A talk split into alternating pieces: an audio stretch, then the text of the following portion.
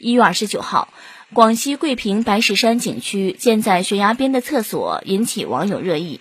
视频中的厕所是由两块铁板护栏制成，身后便是百米悬崖。拍摄者称，最后为了安全起见，还是忍着不上厕所。对此，白云山景区回应称，不用怕，厕所是有护栏的，景区设施还有待开发。我看了一眼这个厕所，哎呦我天！这这这是真正的顶风尿尿，风大一点都能把尿吹到自己个嘴里头。而且上厕所最好拴一个安全绳。这究竟是上厕所还是上西天呢？往里头进一点不好吗？这个厕所一定是治疗便秘者的吧？吓得屁滚尿流。你能想象一下，上方一坨翔。伴随着地心引力，然后重力加速度，再来点什么横向风、侧向风。哎呦我天，那结局是天女散花还是直奔一人儿？不敢想，不敢想了。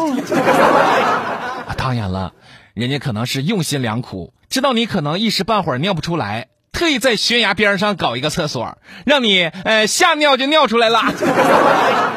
这还真是微测高百尺，手可摘星辰。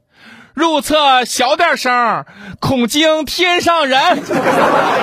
这样的厕所，估计没有几个游客敢站在上头吧？向前一步就是万丈悬崖，掉下去就是小命不保。这样的厕所有啥意义吗？